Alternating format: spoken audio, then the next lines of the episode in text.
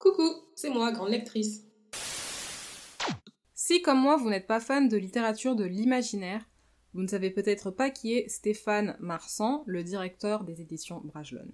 Aujourd'hui, mercredi 21 avril, le journal d'investigation Mediapart a fait un article justement sur cette personne qui est Stéphane Marsan, avec en fait trois pages de journal consacrées uniquement à ça, où des personnes, femmes généralement, témoignaient d'agressions sexuelles de la part du directeur des éditions Brajlon. Si vous avez besoin d'un résumé, je vous en ai fait un directement sur le blog, il est disponible depuis, euh, ben, depuis hier, mais du coup aujourd'hui, parce que ça vous le verrez demain. Mais l'article est publié le, même jour, euh, juste après Mediapart. C'est juste un résumé de la situation. Si vous ne vous y connaissez pas, en fait, en tout ce qui est sexisme et patriarcat, je vais vous expliquer très rapidement. On est dans une société patriarcale qui est dirigée par les hommes et qui est faite en faveur des hommes. Et de ça découle le sexisme. Donc c'est tout ce qui est les injustices envers les femmes parce qu'elles sont nées femmes. Et il y a aussi pas mal d'inégalités à ce jour qui peuvent en découler parce que une femme, même à titre égal, elle vaudra toujours moins qu'un homme. C'est l'idée générale globale et j'espère que vous avez pu la saisir.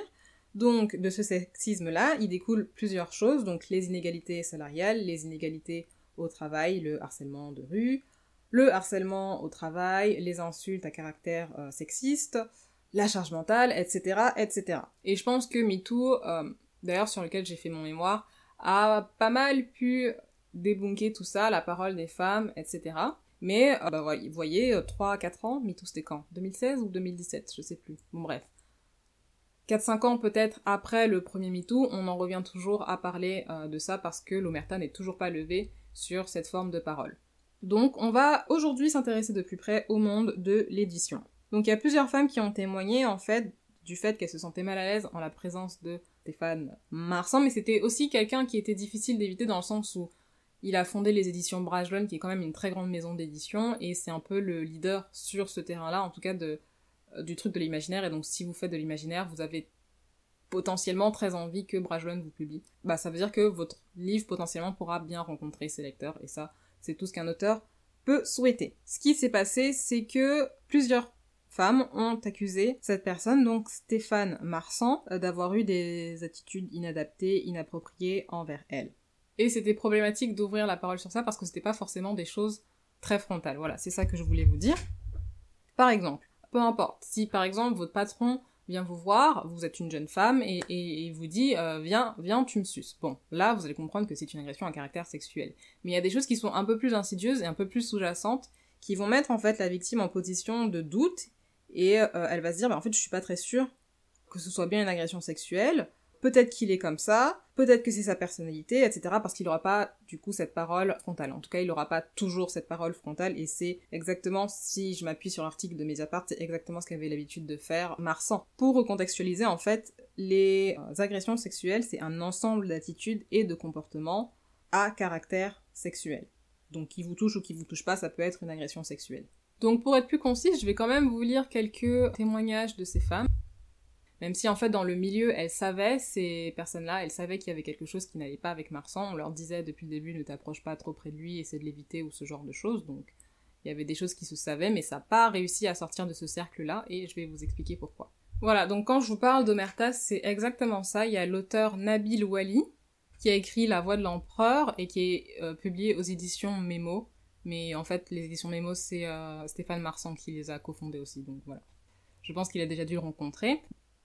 Donc l'auteur Nabil Wani nous le dit, on m'a parlé de Stéphane Marsan dès mes premiers salons, et il y a une autre autrice anonyme qui ajoute Les femmes du milieu se le disent, Marsan se servira de sa position professionnelle pour rechercher, des faveurs sexuelles auprès de femmes, autrices ou autres. Et donc comme je vous disais, en fait, il y a aussi ce qui est sous-jacent, ce qui est un peu plus insidieux. Ce truc, on va se dire, est-ce que c'est une agression sexuelle ou est-ce que c'est pas une agression sexuelle ou est-ce que c'est juste de la drague lourde, est-ce que c'est permis, est-ce que c'est pas permis? Parce que en fait, euh, Marsan, il fait ça, mais il est toujours en, milieu professionnel. Donc, ok, vous allez par exemple, par exemple, avoir un déjeuner professionnel avec une, une femme pour parler de, de, son manuscrit, de savoir si vous voulez le publier ou pas, etc. Est-ce que c'est approprié à ce moment-là de lui caresser la main? Parce qu'on n'est pas dans un rendez-vous de drague. Est-ce qu'elle a d'ailleurs envie que vous lui caressiez la main? Telle est la question, puisqu'elle a un rendez-vous professionnel. On pourrait partir du principe que non.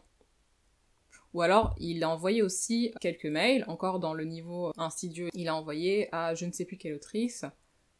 Je cite, hein, Putain, elle est forte, m'exclamai-je dedans mon lit. Donc en fait, il lui fait bien comprendre qu'il est, il est, il est dans son lit. Euh, je ne sais pas ce qu'il voulait vraiment expliquer avec cet email, mais c'était un mail professionnel et c'était encore une fois pas du tout adapté. Et ça a pu mettre ben, l'interlocutrice assez mal à l'aise parce qu'elle n'avait pas envie de savoir ce genre de détails. Et on sait très bien que le lit, quand il le mentionne, il le mentionne pas forcément. Euh, il disait pas qu'il allait dormir, quoi. Ah, il avait aussi des attaques un peu plus frontales, avec notamment Chris Catherine Dufour. Elle explique en fait dans l'article qu'ils étaient amis pendant pas mal d'années, jusqu'au jour où en fait elle a commencé, elle dit, à se méfier. Ils sont allés dans un bar pour une, pour une fête, hein, justement, donc même plus si professionnel que ça. Mais euh, ils ont commencé à danser et il lui a mis une main aux fesses. Donc elle s'est dit, bon, c'est pas grave, c'est peut-être une erreur, il a peut-être rebu, donc elle a remonté sa main, mais finalement, le mec n'a pas compris, et il s'est remis à lui peloter les fesses, donc euh, elle a repoussé d'un coup, et puis elle a plus, voilà, elle a pas donné suite à ça, elle s'est juste dit, bon, il a peut-être trop bu. Ensuite, c'est au tour de l'autrice Samantha Bailly, que je suis sûre vous connaissez tous, puisqu'elle est la présidente, je crois, de la Ligue des auteurs, ou quelque chose comme ça, ou alors ex-présidente, je sais plus. Bref, je suis pas trop ces trucs-là de très près. Mais Samantha Bailey, elle écrit de nombreux livres et je crois qu'ils étaient quand même, c'était des best-sellers, donc on va partir du, principe que vous la connaissez. Si vous la connaissez pas, vous pouvez toujours aller faire quelques recherches euh, directement. Alors, elle déclare, en 2014, au Salon du Livre de Genève, je l'ai entendu dire à une jeune femme, tu sais, les contrats d'auteur, ça se négocie dans la chambre. Et là, on n'est plus du tout dans ce qui est insidieux, il n'y a pas de doute sur ce qu'il veut, et il dit clairement qu'il veut profiter de sa position, en fait, d'homme autoritaire et puissant pour avoir euh, des faveurs sexuelles. À un autre moment, une des, une des accusatrices, j'aime pas trop ce mot, mais une des accusatrices, ils ont changé son nom, donc je vous dis son nom, mais rassurez-vous, c'est pas vraiment son nom. Euh, ils ont déjeuné ensemble, encore une fois, pour une, idée histoire de manuscrit, il me semble. Elle était déjà très mal à l'aise parce qu'en fait, il fixait sa poitrine pendant tous les déjeuners. Et une fois que le déjeuner euh, s'est conclu, elle est rentrée chez elle et elle reçoit un SMS qui dit Myriam, j'aimerais beaucoup la rencontrer aussi pour lui faire des propositions scandaleuses. Sauf que là, il s'est trompé de destinataire. Il voulait pas du tout lui envoyer à elle, mais vous rendez compte que pour un rendez-vous professionnel, il n'arrive pas du tout à rester focus sur le professionnel et qu'à chaque fois, il considère les femmes qu'il a autour de lui comme, euh, bah, comme des morceaux de viande en fait. Et à un autre moment, il ajoute euh, même vu Miss Nibar au blanc transparent sur un soutif en dentelle. À ça pour négocier un contrat SFR. Donc il parle toujours de la même personne qui voulait vraiment être dans un milieu professionnel et qui en fait s'est vue réduite de la, de la manière la plus condescendante possible, comme si c'était une aguicheuse, une allumeuse, alors qu'elle s'est probablement habillée pour euh, un rendez-vous professionnel quelconque, qu'elle comptait sur son interlocuteur pour faire la même, mais on finit sur, bah, du coup, toujours, voilà, des mentions à, caractère euh, ultra euh, sexiste. Enfin, je sais même pas comment il a, réussi à se concentrer sur, euh, sur son, sur son soutien-gorge pendant un rendez-vous. Moi, ça me paraît complètement aberrant. Il y, en a d'autres, hein, des tas de trucs comme ça. Il y en a une autre qui dit il fixe avec insistance mon décolleté. Voilà, mais quand il fait ça, il fixe avec insistance mon décolleté. Est-ce que vous pensez que vous pouvez aller voir la police directement et dire il y a un homme qui a fixé mon décolleté, est-ce que vous faire quelque chose? C'est ça en fait qui fait qu'il y a toujours une, bah, une chape de plomb en fait sur la parole des femmes qui, qui parlent d'agression sexuelle. Et d'ailleurs, il n'y a pas que les femmes dans le milieu qui étaient au courant, les hommes aussi étaient au courant. En tout cas, les hommes qui gravitent dans le milieu de la fantaisie. Il y en a qui affirment carrément avoir observé un comportement déplacé avec les femmes et euh, d'autres qui le décrivent comme très tactile. Donc voilà. Ça parle de soi-même, et on parle clairement de harcèlement au travail. On est vraiment tranquille nulle part en sachant que je vais pas vous refaire tout l'article, certainement pas.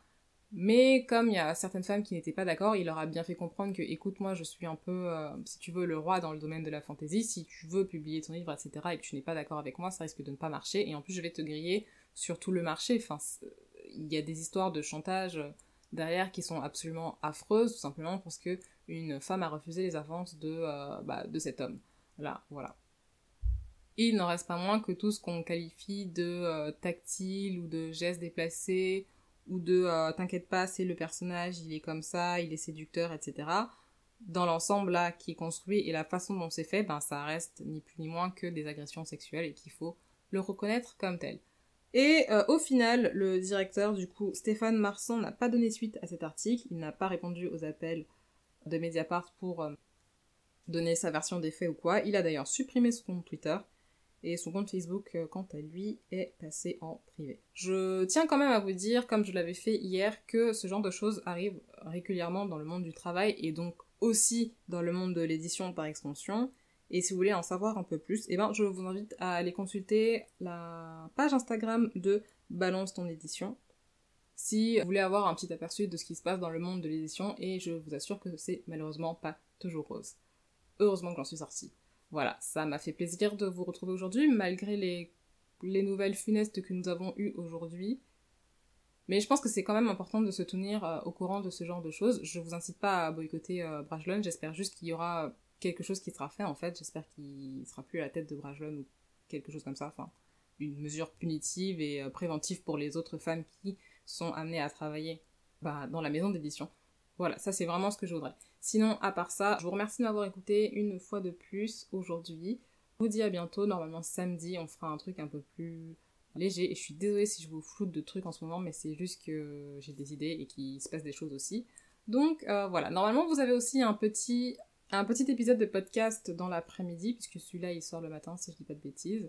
J'espère que vous pourrez écouter les deux, et puis de toute façon, si vous pouvez pas, vous avez le reste de la semaine pour le faire. Je vous dis à bientôt pour de nouvelles aventures livresques. On retombe bientôt sur des revues euh, littéraires classiques, et j'espère que vous serez en rendez-vous. En attendant, d'ici là, n'hésitez pas à vous abonner au blog grandelectrice.wordpress.com ou alors sur toutes les plateformes d'écoute, Apple Podcast, Spotify et Google Podcast. Je vous dis à très bientôt. Ciao ciao